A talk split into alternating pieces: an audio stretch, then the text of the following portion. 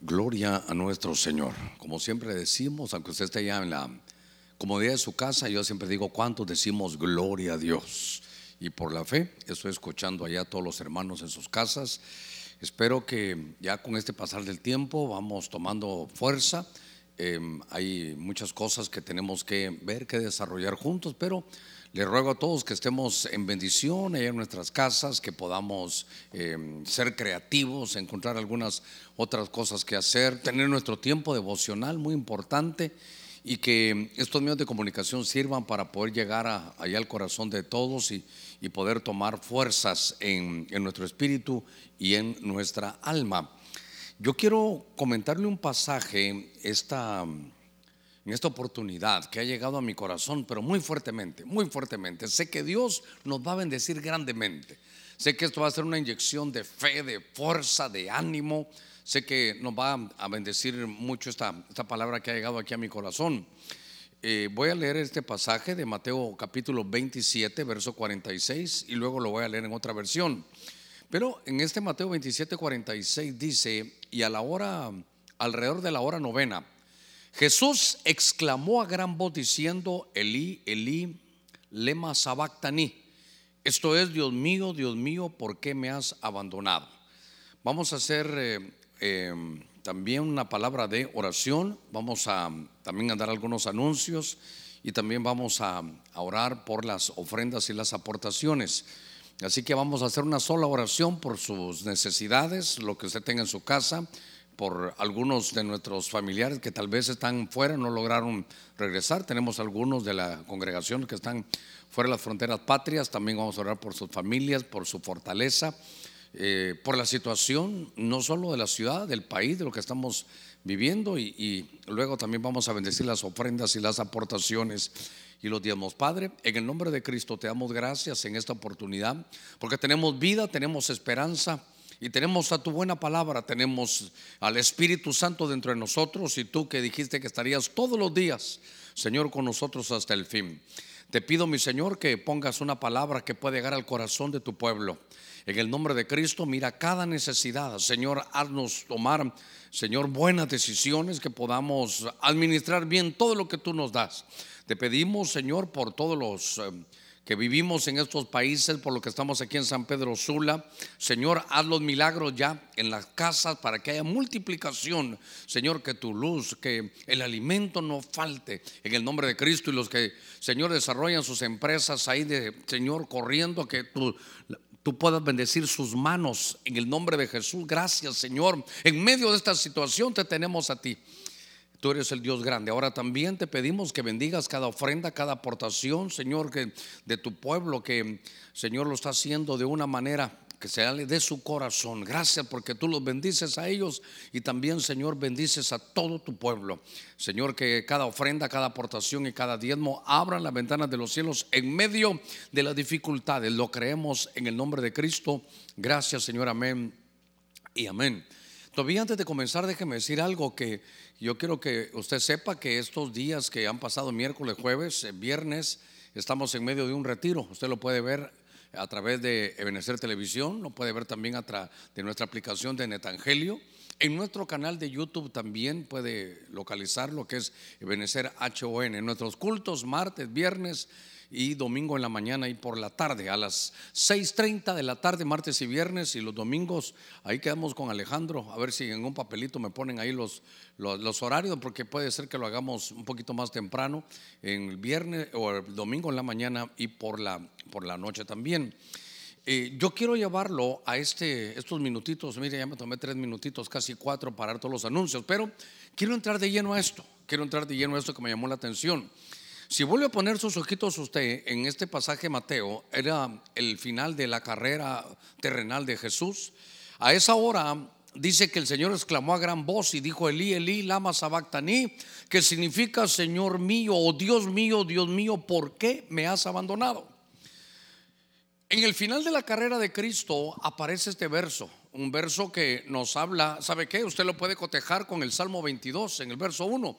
Ese Salmo 22 es de lo más maravilloso que hay porque en ese salmo estaba profetizado todo lo que Cristo iba a vivir en ese último día que le tocó experimentar y, enfrentar la muerte. Yo recuerdo cuando estoy leyendo esos pasajes, como el Señor en un momento, lo hemos platicado, cuando Él toma todos los pecados, los suyos, los míos, los pasados, los presentes y los futuros pecados, Él los toma. Entonces como que el Padre dice, yo aborrezco el pecado. Y como que el Padre dijera que no te voy a ver por un momento.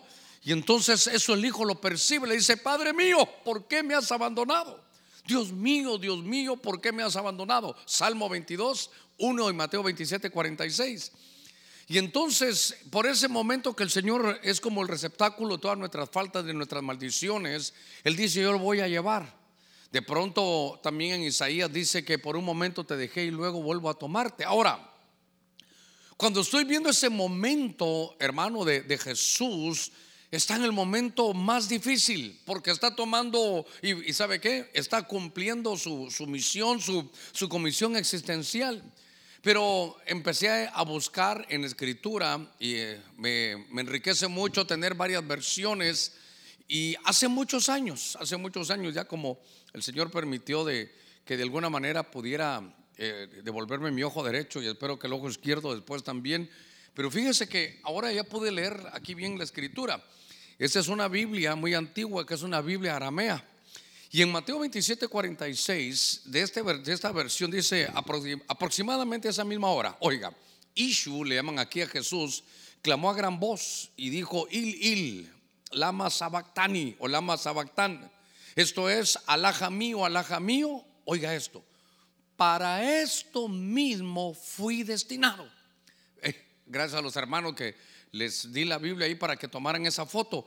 Entonces, aquí hay un, aquí hay un cambio, aquí hay un algo que, me llenó mi corazón y que quiero trasladarle. Porque entonces, aquel pasaje que dice, Elí, Elí, lama sabactani, Dios mío, Dios mío, ¿por qué me has abandonado? En la versión esta que estamos manejando, que es una versión aramea galilea, note que dice, para esto fui destinado. Entonces, esto me abrió el panorama que yo quiero trasladarle porque voy a hablarle de mi destino, voy a hablarle de su destino, voy a hablarle del destino de Cristo. Y es que cuando se mira que el Señor está en su momento más álgido, en el momento cuando siente que el Padre como que por un momento lo deja de ver porque Él está cargando el pecado, también eh, yo no estoy diciendo que no diga Padre mío, ¿por qué me has abandonado? No, no. Pero estoy diciendo que el ángulo que los, em, los que trasladaron esta Biblia, que es eh, traducción castellana del arameo galileo, ellos dicen que dijo, para esto fui destinado. Es decir, el Señor está hablando en mi destino, mi comisión existencial era y enfrentar situaciones tan difíciles, pero lo tremendo es que Él dice, para esto fui destinado, para esto mismo fui destinado. Y entonces esto me abrió un panorama que yo quiero dárselo, pero con todo mi corazón. Hoy sí mandé la pizarra para allá porque no creo que me diera tiempo para decirle todo lo que quiero de la manera, hermano, como lo he recibido. Fíjese que hay un principio de revelación que yo quiero que usted recuerde. Que lo que le pasó al cuerpo físico de Cristo le va a pasar al cuerpo místico también. El cuerpo místico de Cristo es la iglesia. Y entonces ahora tenemos que llevar esta, esta, en esta oportunidad lo que le pasó al cuerpo físico para ver lo que le va a pasar al cuerpo místico. Jesús dice, en su momento más álgido de la vida, tal vez una de las pruebas más grandes, él dice, ¿saben qué? Para esto fui destinado. Y entonces lo que si eso dijo el cuerpo físico de Cristo, si eso dijo Jesús, si eso dijo el verbo, entonces, hermano, eh, en su comisión para no sentirse abandonado. En la comisión que uno tiene para, para saber cómo enfrentar los problemas, uno de alguna forma tiene que entender que para eso fui destinado. Hay tres frases que yo le voy a dejar. Hay tres frases, tres cosas son las que yo quiero dejarle en esta oportunidad y en su corazón. Y le ruego que nos sentemos todos allá en la, en la casa porque esta es una palabra que el Señor me daba y yo quiero trasladarla con todo mi corazón. Mire, cuando alguien conoce, como Jesús dijo, para esto fui destinado. Cuando alguien conoce y alguien entiende su comisión, entonces la vida se hace más intensa.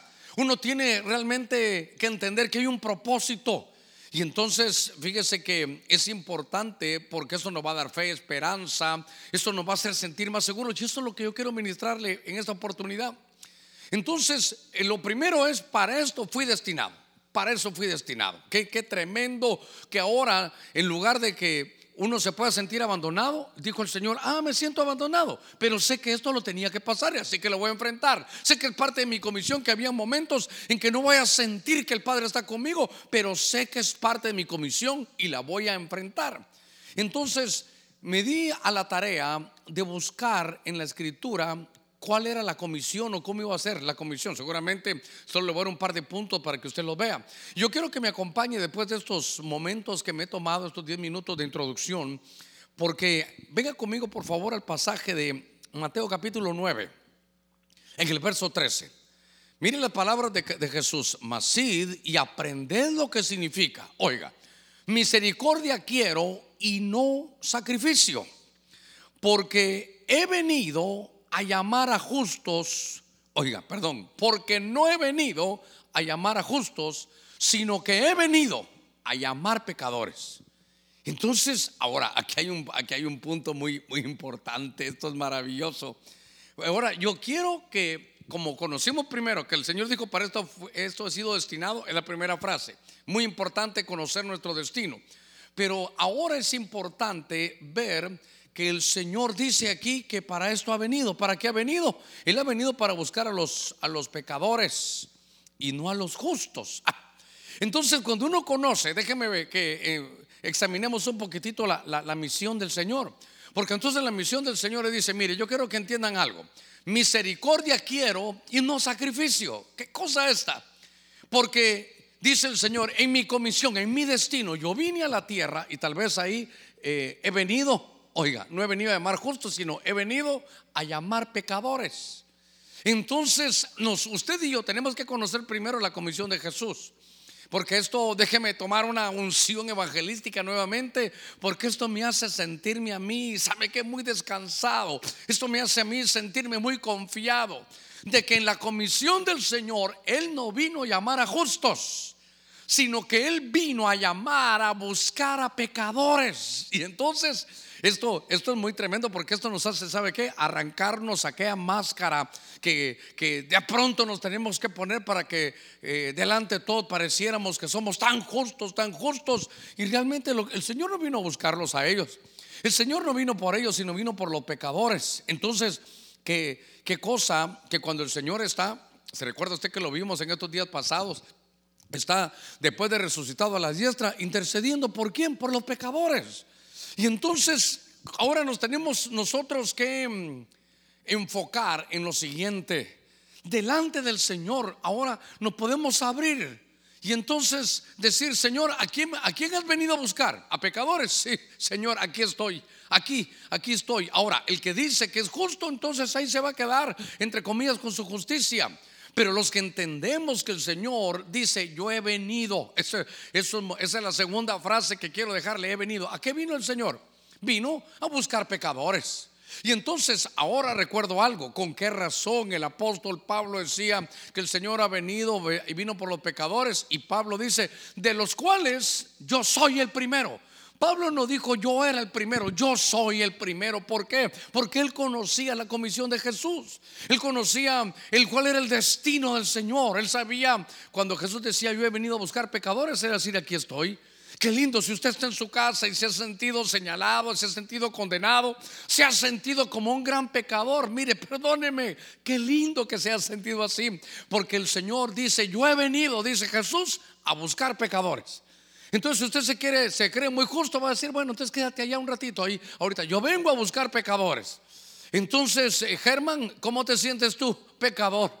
Ah, qué lindo, porque entonces yo vine por ti. Qué cosa tan maravillosa. ¿Sabe qué? Porque cuando estoy viendo la comisión de Jesús, encuentro cosas tan maravillosas, porque para un gran pecador como yo, un gran Salvador como Jesús, para un gran pecador como yo, un gran evangelio que te trae buenas nuevas. La buena nueva es que Jesús dijo, yo he venido a buscar no a los justos, sino a los pecadores. Qué lindo poder decir, Señor, ¿sabes que No me tengo que esconder de nadie. ¿Sabes que Señor? Puedo abrir mi corazón. ¿Sabes que Señor? Ya no me voy a sentir condenado. ¿Sabe cómo me voy a sentir? Visitado. ¿Sabe cómo me voy a sentir? Escogido. ¿Sabe cómo me voy a sentir? Que el Señor dice, ¿sabes que Germán? Yo vine por ti. Ha reconocido que tú eres pecador, sí. Germán, pero eres el pastor, sí, Señor, pero el pecado me alcanza. He venido por ti. El Señor ha venido por nosotros para poder, hermano, darnos un perdón, justificarnos y mire, y sentarnos allá a la diestra del Padre. Entonces estaba viendo estas cosas y dije, qué lindo esto. Fíjese que en medio de esta bendición que siento, en Lucas capítulo 12, verso 49. Venga conmigo, por favor. Lucas capítulo 12, vamos ahí, verso 49. Ahí con amarito en su, en su Biblia. Yo he venido. Ah, está hablando el Señor y dice, es que yo ya entendí mi, mi comisión, ya, yo ya entendí mi propósito. Eso me hace tomar la vida de una manera más intensa. ¿Sabe qué? Eso nos permite enfrentar el tiempo que, que, que estamos viviendo porque, porque para eso he sido destinado. Era la primera frase. Ahora la segunda que estoy trabajando es, para esto he venido. ¿Para qué vino usted al mundo? Para muchas cosas, pero en medio de su destino es enfrentar lo que estamos viviendo. Ahora, voy a regresar a este punto. En Lucas 12:49 dice el Señor, yo he venido, oiga, para echar fuego sobre la tierra. Y como quisiera que ya estuviera encendido. Ah, déjeme tomar unos, unos minutitos ahora. Yo quiero que usted subraye en su Biblia, yo he venido para echar fuego. Entonces el Señor dice que Él ha venido para echar fuego.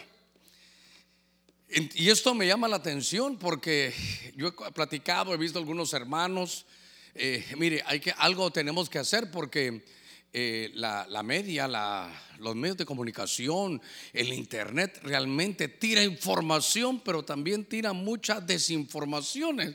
Esto, esto nos tiene pensando en tantas cosas que están sucediendo. Pero al final al final tenemos que ver que el Señor dijo, yo he venido para echar fuego. ¿De qué ángulo lo quiero ver?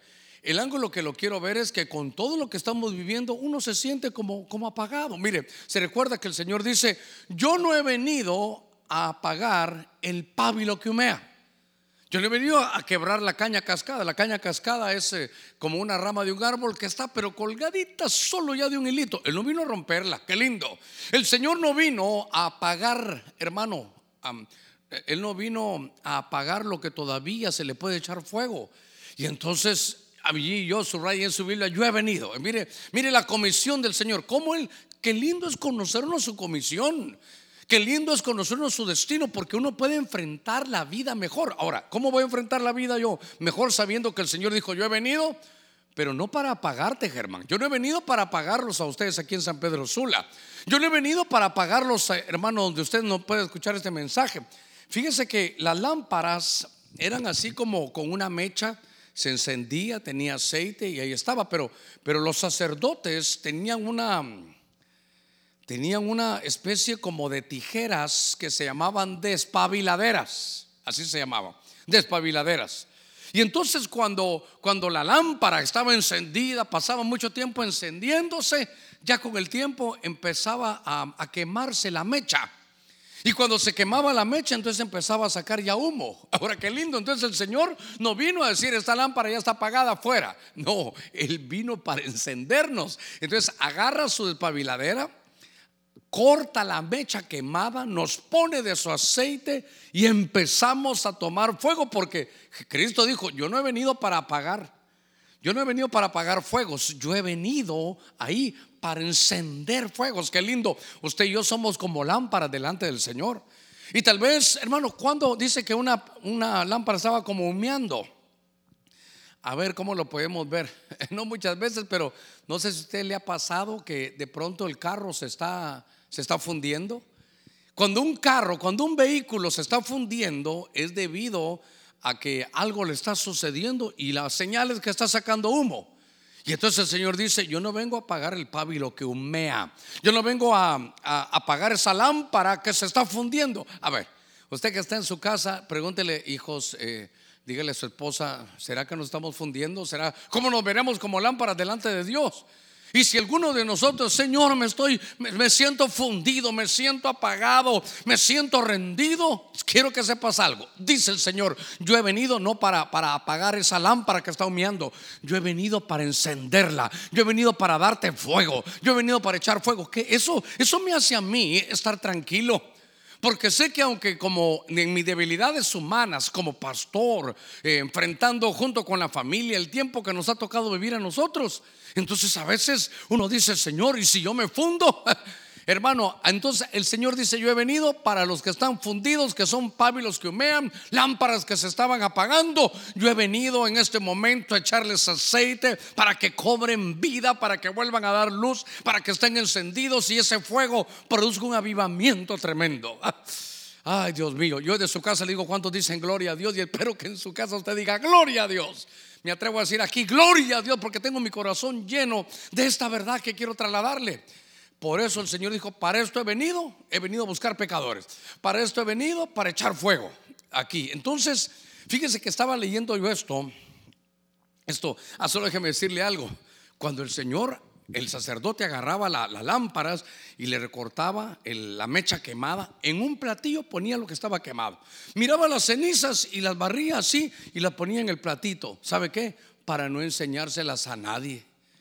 Qué ética divina, qué como Dios, qué, lindo, ¿verdad? Que no, que no, no va a enseñar nuestras, nuestras, eh, es nuestros estados de fundido, no va a enseñar nuestras mechas quemadas.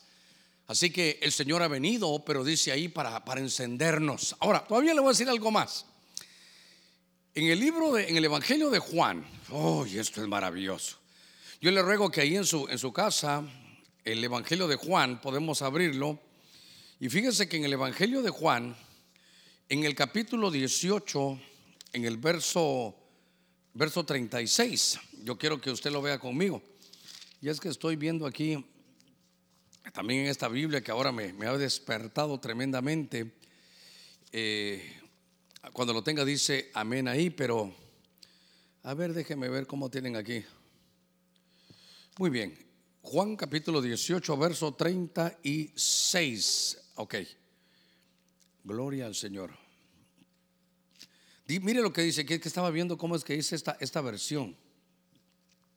Dice, Jesús respondió, oiga, mi reino no es de este mundo.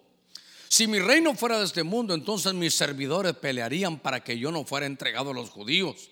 Mas ahora mi reino, dice el Señor, mas ahora, ahora, en este momento que él vivía allá, mi reino no, no es de aquí.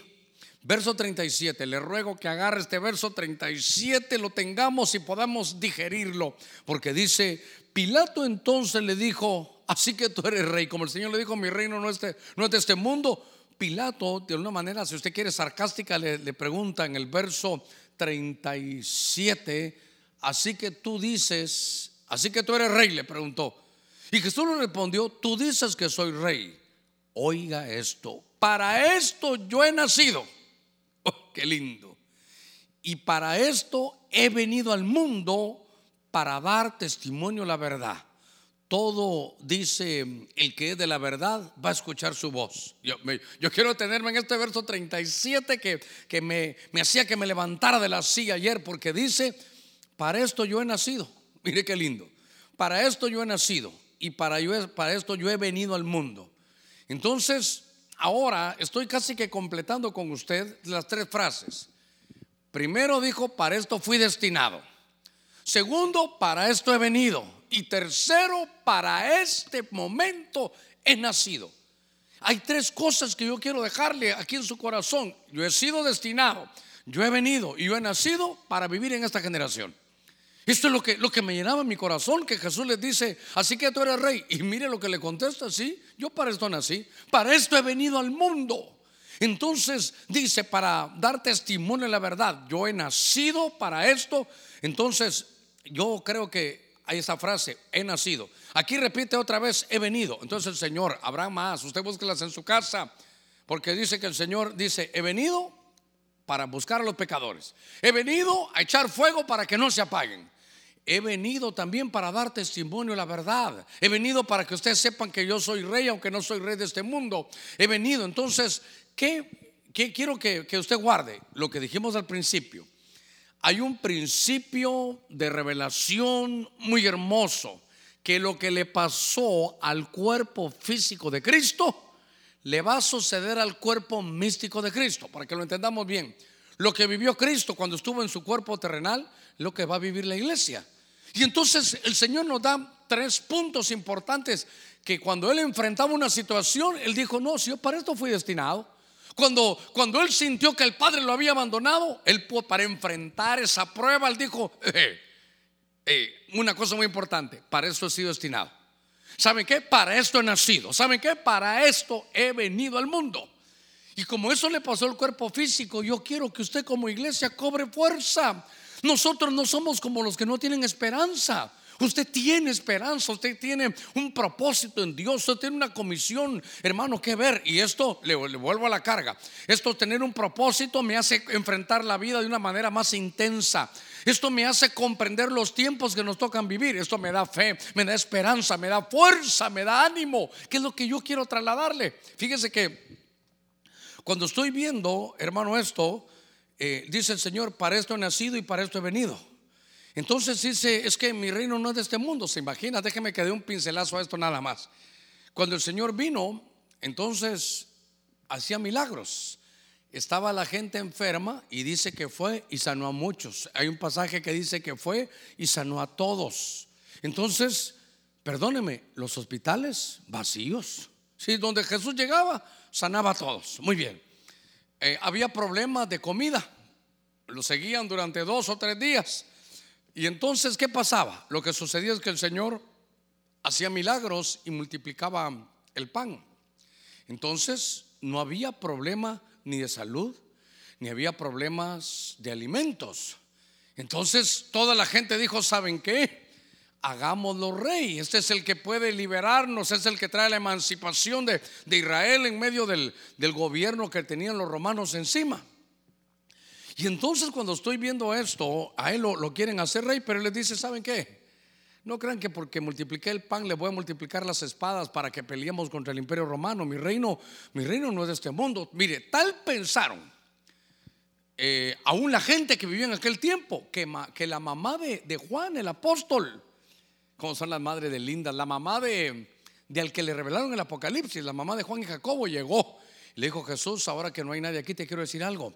Cuando ya estés sentado ahí en el trono, entonces, ¿sabes qué? Que mi hijo esté un mi hijo al lado derecho y el otro al lado izquierdo. Ella, ella pensó que el reino se estaba instaurando.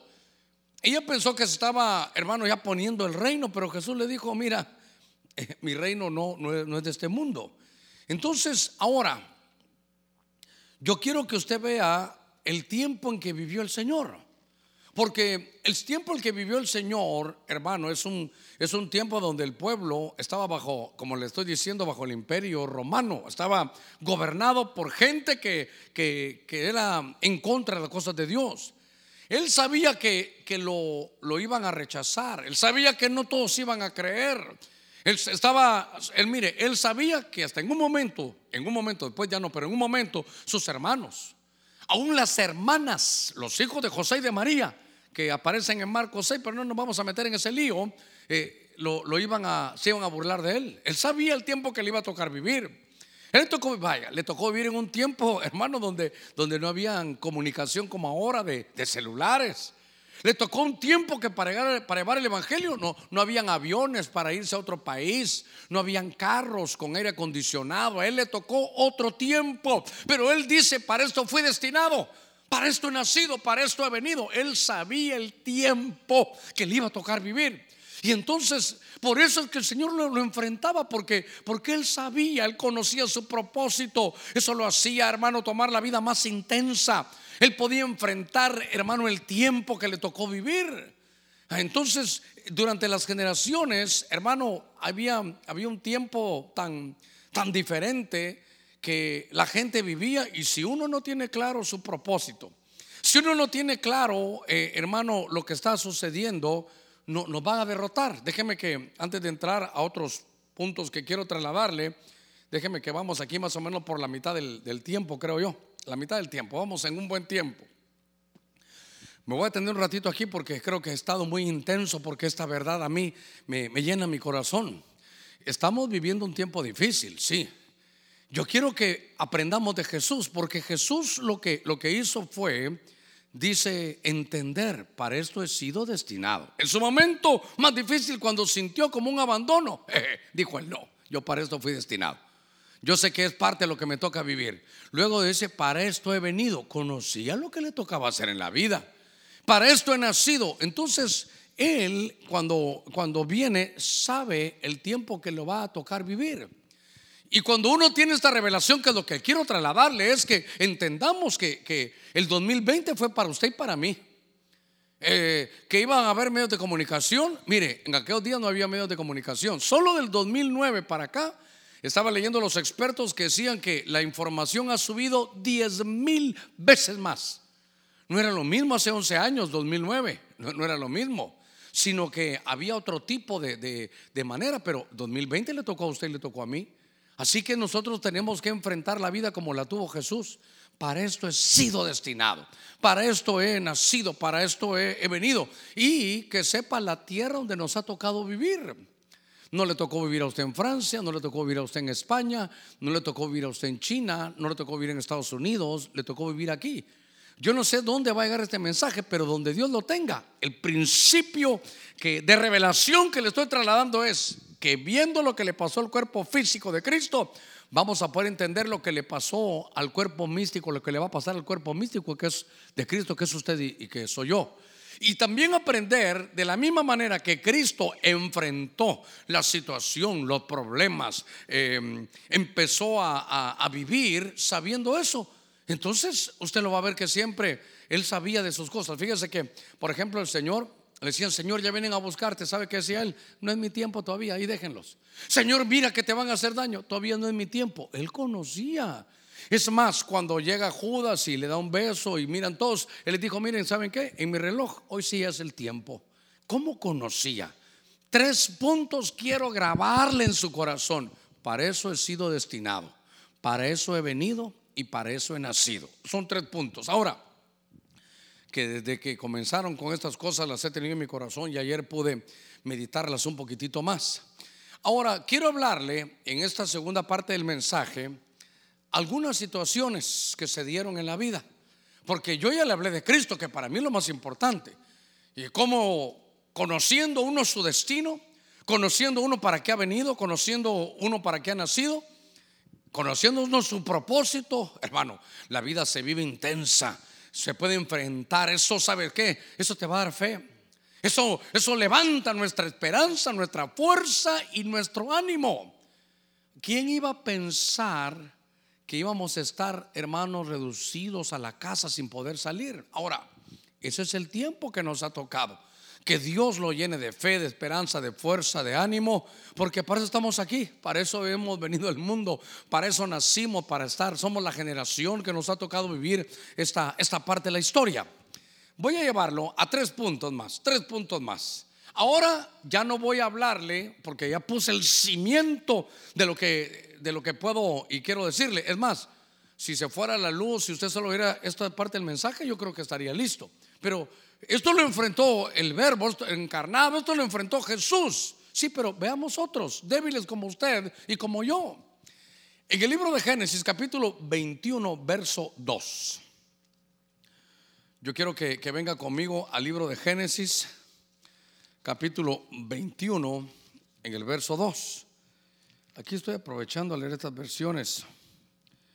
Vamos a ver en el preciso tiempo que le había anunciado, él tuvo su cumplimiento. Dice en Génesis 21, 2, y Sara concibió y dio a luz un hijo a Abraham. Sara concibió, punto. Luego, ¿a, ¿a quién se lo dio? A Abraham. ¿Y cuándo se lo dio? En su vejez. Pero ¿sabe lo que me llamó la atención? Que ahí dice, en el tiempo señalado que Dios lo había dicho. En el tiempo señalado por Dios. ¿Sabe qué? Ese fue el tiempo que vivió, que vivió Abraham. Abraham tuvo que vivir en un tiempo muy diferente. A ver, ¿a qué edad lo llamó usted el Señor? Yo tuve la dicha que el Señor me llamó a mí a los casi 16, 17 años. A esa edad me llamó el Señor. Ya hace muchos años. Me, llamó el Señor de como a lo José, de, de muy joven me llamó el Señor. Pero a este Abraham lo llamaron a los 75 años. Y entonces le dijo Dios, ¿sabes qué? Mira, voy a hacerte una gran nación. Te voy a multiplicar como, como la arena del mar y como las estrellas del, cielo.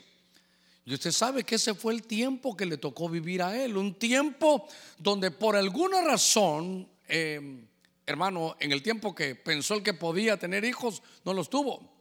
Y de pronto, eh, note, no le, no le tocó un tiempo donde se hacían exámenes de sangre no, no pudo ir al hospital para ver cuál era la razón. No, no había un ginecólogo que pudiera hacer exámenes a la matriz de Sara, porque ella era la que estaba estéril.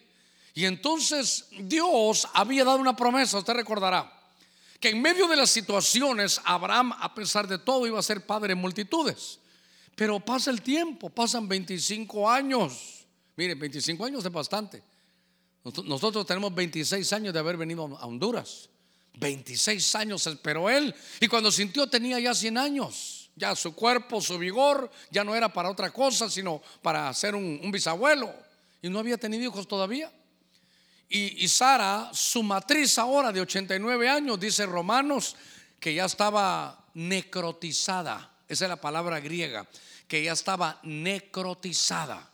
Entonces, ahora es una situación que ellos tienen que enfrentar tienen que enfrentar. Y note que dice en el tiempo señalado. Entonces, ¿qué tiempo le tocó vivir, hermano, a, Abraham? Un tiempo, ¿sabe qué? De esterilidad, un tiempo donde no se podía dar fruto, un tiempo donde, donde él tuvo que enfrentar una situación. Ahora, ahora, esto es lo lindo, que estos tres puntos, para esto he sido destinado. Para esto he nacido y para esto he venido al mundo. Entonces, Abraham es un hombre que tuvo que entender que él para eso fue destinado. ¿Para qué? Para superar una prueba de 25 años de no ver la promesa de Dios cumplida. ¿Cuánto tiempo lleva usted? ¿Cuánto tiempo he pasado yo sin ver alguna promesa de Dios? Pero, pero para esto hemos nacido, para esto hemos venido al mundo, para esto hemos sido destinados, porque hay un tiempo en el que Dios, en el dice, mire, en el tiempo señalado de Dios. Entonces, en el tiempo señalado de Dios va a venir tu bendición.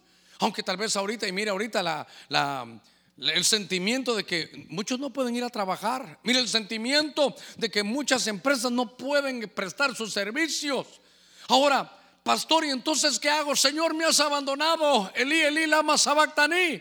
No diga ahora, Dios mío, Dios mío para esto he sido destinado. Dios mío, Dios mío, para esto he venido. Dios mío, Dios mío, para esto he nacido. Sé que estoy viviendo tal vez algo como los días allá de Abraham, pero la promesa que Dios hizo, Él lo dijo, Él lo hará. Él lo pensó y lo dio para nuestro tiempo, Él lo hará. ¿Sabes qué? Vas a tener fruto, ¿sabes qué? Su empresa, hermano, se va a levantar. Estamos nosotros como hijos de Dios sabiendo que hay un destino. Este mensaje le podemos poner mi destino. ¿Por qué? Porque nosotros hemos venido para, en medio de las vicisitudes, saber que para esto nacimos, para esto hemos venido y para esto hemos sido destinados. Y que Dios está con nosotros y que lo que Dios ha dicho, hermano, Él lo va a hacer. Cuando ya pensaron que Abraham no podía hacer nada, es cuando tuvo el hijo. Cuando todos dijeron que no, en el tiempo señalado de Dios, el tiempo de Abraham fue un tiempo fuerte. Mire, Génesis capítulo 26, acompáñenme cuatro, cuatro capítulos adelante. Le voy a hablar del tiempo de Isaac. Dice la escritura. Dice la escritura aquí que hubo hambre en la tierra. Y además del hambre, dice, oiga, además del hambre anterior que había ocurrido en los días de, Abraham. Ah, en los días de Abraham también hubo hambre. Y entonces dice que se fue Isaac, Isaac, a Gerar, Abimelech, rey de los filisteos. Y entonces en el verso 2 le leo rápido, se le apareció el Señor y le dijo, no desciendas a Egipto, quédate en la tierra que yo te diré. Verso 3, reside en esta tierra, oiga, y yo estaré contigo y te bendeciré, porque a ti y a tu descendencia daré todas estas tierras y confirmaré contigo el juramento que juré a tu padre Abraham. Verso 1 dice, hubo hambre en la tierra. Entonces, en los días, en los días de de Isaac hubo hambre en la tierra. Entonces, ahora, yo quiero llevarle un poquitito a que pensemos como que pensemos como humanos. Mire, pensemos como humanos. Pongámonos un ratito, digamos, en los zapatos de, de Isaac. Señor, tuviste a mi papá 25 años esperando para que yo viniera. Cuando él tenía 100 años, yo soy el hijo del nacimiento milagroso, yo soy el hijo que cuando al final nazco, mi padre tuvo tanta risa, tuvo tanto gozo, que me puso risa. Realmente Isaac significa risa, significa gozo. Y ahora me haces esperar tanto para venir a la tierra. Y ahora que estoy joven, ahora que soy un creyente, que mi papá es el padre de la fe, ahora hay un tiempo de hambre. Qué cosa más, más tremenda esta. Es que, ¿sabe qué? En medio de todas las noticias que vienen, hermano, de, de, que va a ser difícil producir, de que con la media nos, nos tiran y que eh, cuidado y que es tiempo de guerra eh, y que es un tiempo de que hay que comer muy poquito y que entonces se nos vienen pensamientos, Señor, y entonces ¿Por qué tanto oración, adoración, ayunos? Y ahora estamos en algo que, puede causar problema. Eh, ahora hay que hacer los pedidos, hermano, a través de otras personas para que te lo lleven a tu casa. Nos dicen no salir, pero tenemos que salir para ir a hacer las compras. Un tiempo difícil, un tiempo difícil.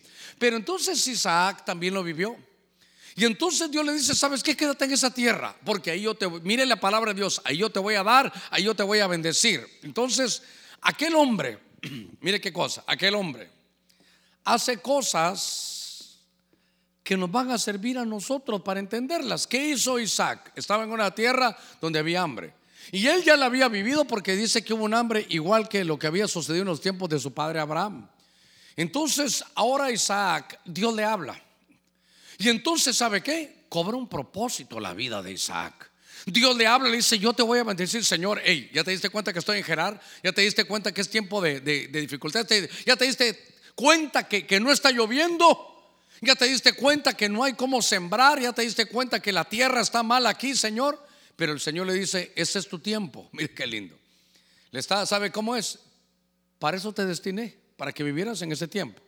Para eso te destiné, para que hubiera, hubiera en tu vida un tiempo donde no iba a caer agua del cielo que iba a llenar los campos, no iba a haber eh, pasto para los animales, iba a haber un tiempo de hambre. Ah, bueno.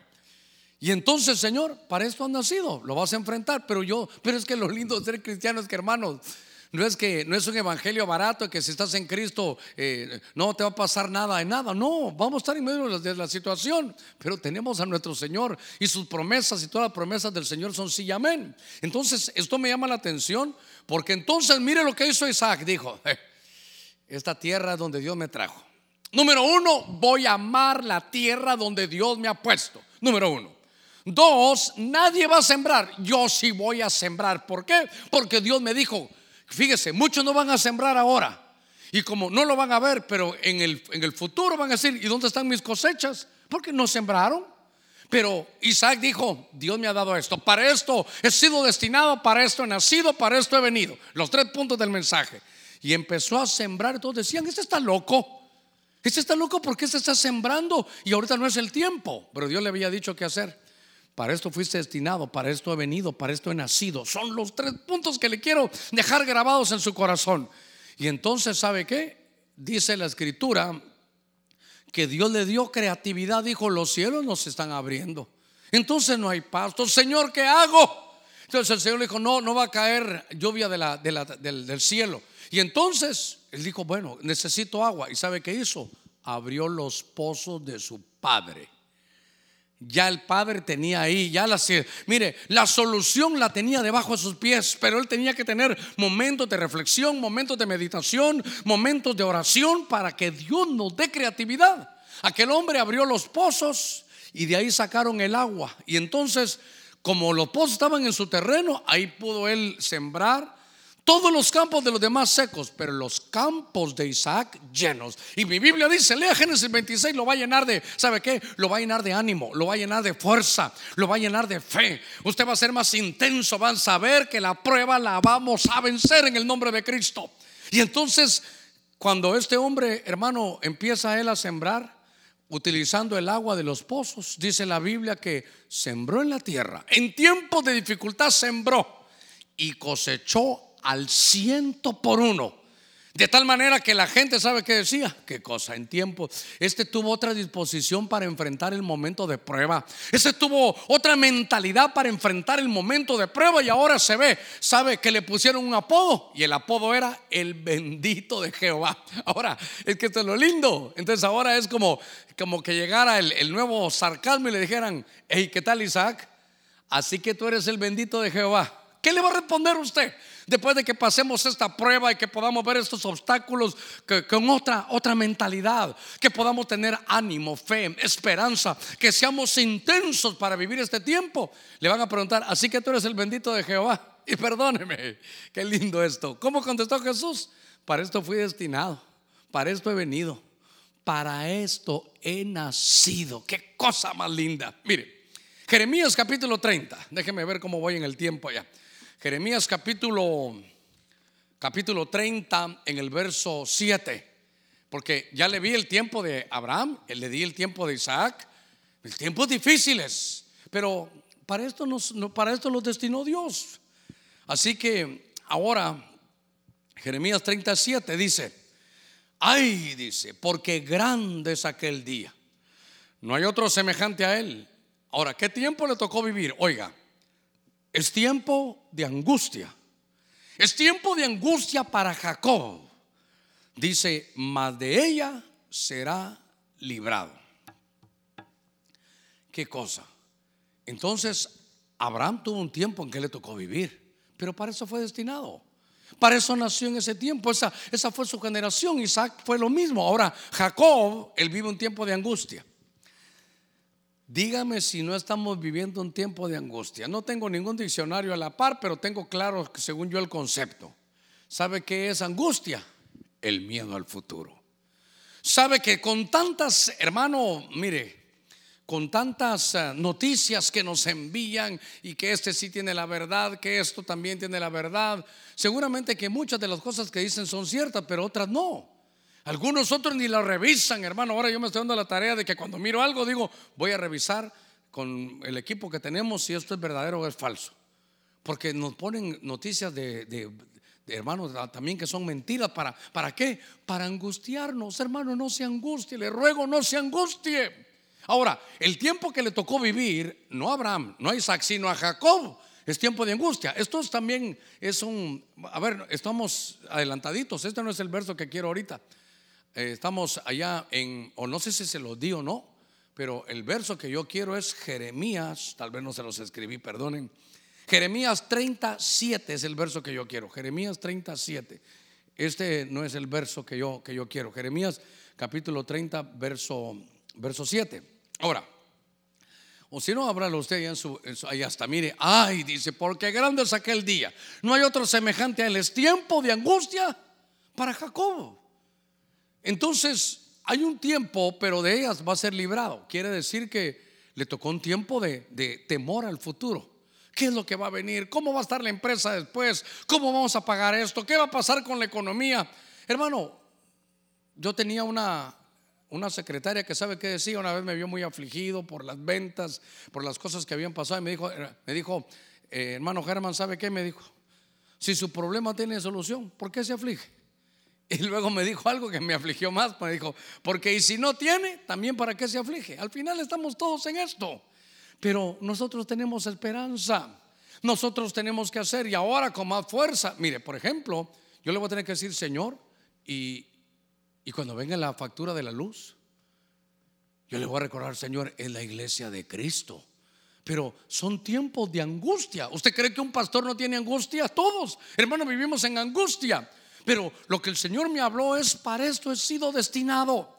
Para esto he nacido, para esto he venido tres frases que me han llenado, hermano, mi corazón y espero que su corazón también se llene de fe, de esperanza, de ánimo, ¿sabe qué? De fuerza para enfrentar los tiempos que estamos viviendo. Había una dificultad, hermano, pero Dios dijo que a este hombre lo iba, lo iba hermano, a, a bendecir. Jacob, usted sabe, sufrió mucho tuvo sufrimientos, tuvo angustia. ¿Dónde está José? ¿Dónde habrá tenido eh, final su vida? Pero de pronto, mire, los días finales de Jacob fueron maravillosos. Recuperó a José, vivió unos años a la par de José. José era el que mandaba en todo Egipto. Conoció a sus nietos, los disfrutó. Hermanos, Hermanos, benditos del Señor. ¿Sabe qué? Disfrutemos lo que Dios nos ha dado. No nos angustiamos. Cuando venga la angustia, vamos a las rodillas. Si usted quiere llorar, derrame ahí su alma, su corazón delante de Dios, porque de esa angustia vamos a ser librados. Yo le ruego que le diga a sus hijos allá, ¿saben qué? Vamos a ser librados. Que le diga a su esposa, mi amor, de esta angustia vamos a ser librados. Y cuando alguien diga, pero es que, ¿qué pasa? Para esto he sido destinado, para esto he nacido, para esto he venido aquí a esta ciudad de San Pedro Sula para atravesar juntos, hermano, esta situación. Así que todos los que se quieran unir a nosotros, tomémonos todos de la mano. Aunque estoy ausente en el cuerpo, estoy presente en el espíritu en su casa, nos tomamos de las manos y decimos, Señor, aquí estamos unidos. Para esto, Señor, hemos nacido. Para esto hemos venido. Somos la generación que nos ha tocado vivir esto y la vamos a vivir, Señor, adecuadamente. Sacamos de nuestro corazón toda angustia. Porque Señor en ti somos librados. Mire qué cosa tan, tan hermosa. Así que estos hombres me dan a mí hermano, me enseñan a mí cómo vivieron ellos sus tiempos. Ahora, acompáñenme al cierre del mensaje. Nuestro tiempo, iglesia, 2020. Eso es. Y claro, este mensaje no solo es para nuestros hermanos, claro, yo soy pastor de aquí de Venezuela, Honduras, es aquí donde yo tengo el corazón de parte de Dios para estar aquí con ustedes. Pero donde llegue este mensaje, allá ya no soy pastor, allá llega una unción apostólica para que podamos guardarnos tres puntos. Para esto he sido destinado, para esto he venido y para esto he nacido. Mire, mire lo que dice el Salmo, voy a cerrar. El Salmo 90 en el verso 12. Dice la escritura, enséñanos a contar de tal modo, oiga, nuestros días, ya no los días de Abraham, ni de Isaac, ni de Jacob, nuestros días, que traigamos al corazón que sabiduría tenemos que saber, hermano, mire, escudriñar, escrutar los días que nos toca vivir. Y entonces dice ahí que traigamos al corazón sabiduría para saber cómo lo vamos a vivir. Vuelve, Señor, ¿hasta cuándo? Compadécete de tus siervos. Verso 14. Dice, sácanos por la mañana con tu misericordia y cantaremos con gozo. Oiga, y nos alegraremos todos nuestros días. ¿Qué le pareció eso? Enséñanos a contar nuestros días, 2020. ¿Qué más? Danos sabiduría en el corazón. Tres, vuelve, Señor. ¿Hasta cuándo va a pasar esto? Compadécete de nuestra ciudad, compadécete de nuestra tierra. Dice, sácanos por la mañana con tu misericordia y vamos a cantar con gozo. Mire, el primer culto que nos permitan, ya se imagina cómo va a estar aquí cantando todos con tal alegría, hermano y nos alegraremos todos nuestros días. Ahora, quiero, quiero cerrar este, este mensaje. Usted me ha soportado 52 minutos. Déjeme cerrar este mensaje. Entonces, ahora el Salmo 90 cobra, para, para mí, es en esta oportunidad, es como para nuestros días. Porque el Señor dice, enséñanos a contar nuestros días y pon en nuestro corazón sabiduría para poderlo vivir. Tal vez es un tiempo que va a costar fruto, pero, pero va a haber, como Abraham. Es un tiempo de hambre, pero nosotros vamos a tener y nos van a decir los benditos de Jehová. Es un tiempo de, de angustia, pero de esa angustia Dios nos va a librar. Ahora, enséñanos a contar nuestros días. ¿Qué días son los del 2020? Somos de esta generación que nos ha tocado vivir esta pandemia, donde quiera que tú estés nos, el Señor nos dice que tengamos sabiduría, que aprendamos a vivirla. Ahí en la intimidad de su casa donde usted está, yo le ruego que, que si usted tiene en su corazón ponerse de rodillas, si usted tiene en su corazón con su familia decirle, ¿saben qué? Humillémonos delante de Dios. Hemos estado juntos todo este tiempo, pero humillémonos delante de Dios.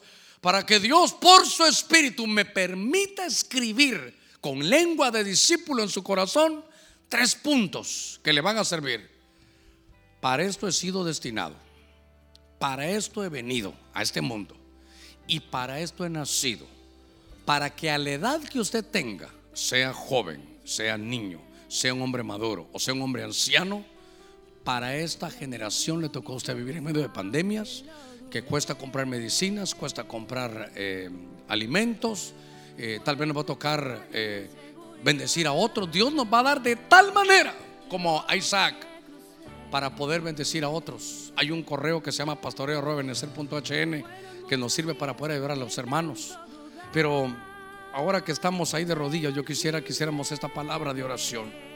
Padre, en el nombre de Jesús, mira, Señor, a cada uno allá en su hogar, con su familia, que Señor se han puesto delante de ti, Señor, doblando más que sus rodillas, su corazón, con todo este pueblo aquí de San Pedro Sula. Te pedimos, mi Señor, que tú puedas poner tu misericordia, que pongas, Señor, sabiduría en el corazón y que nos llenemos de fuerza, de ánimo, de fe y de esperanza para enfrentar los días que de pronto nos ha tocado vivir en este marzo del 2020.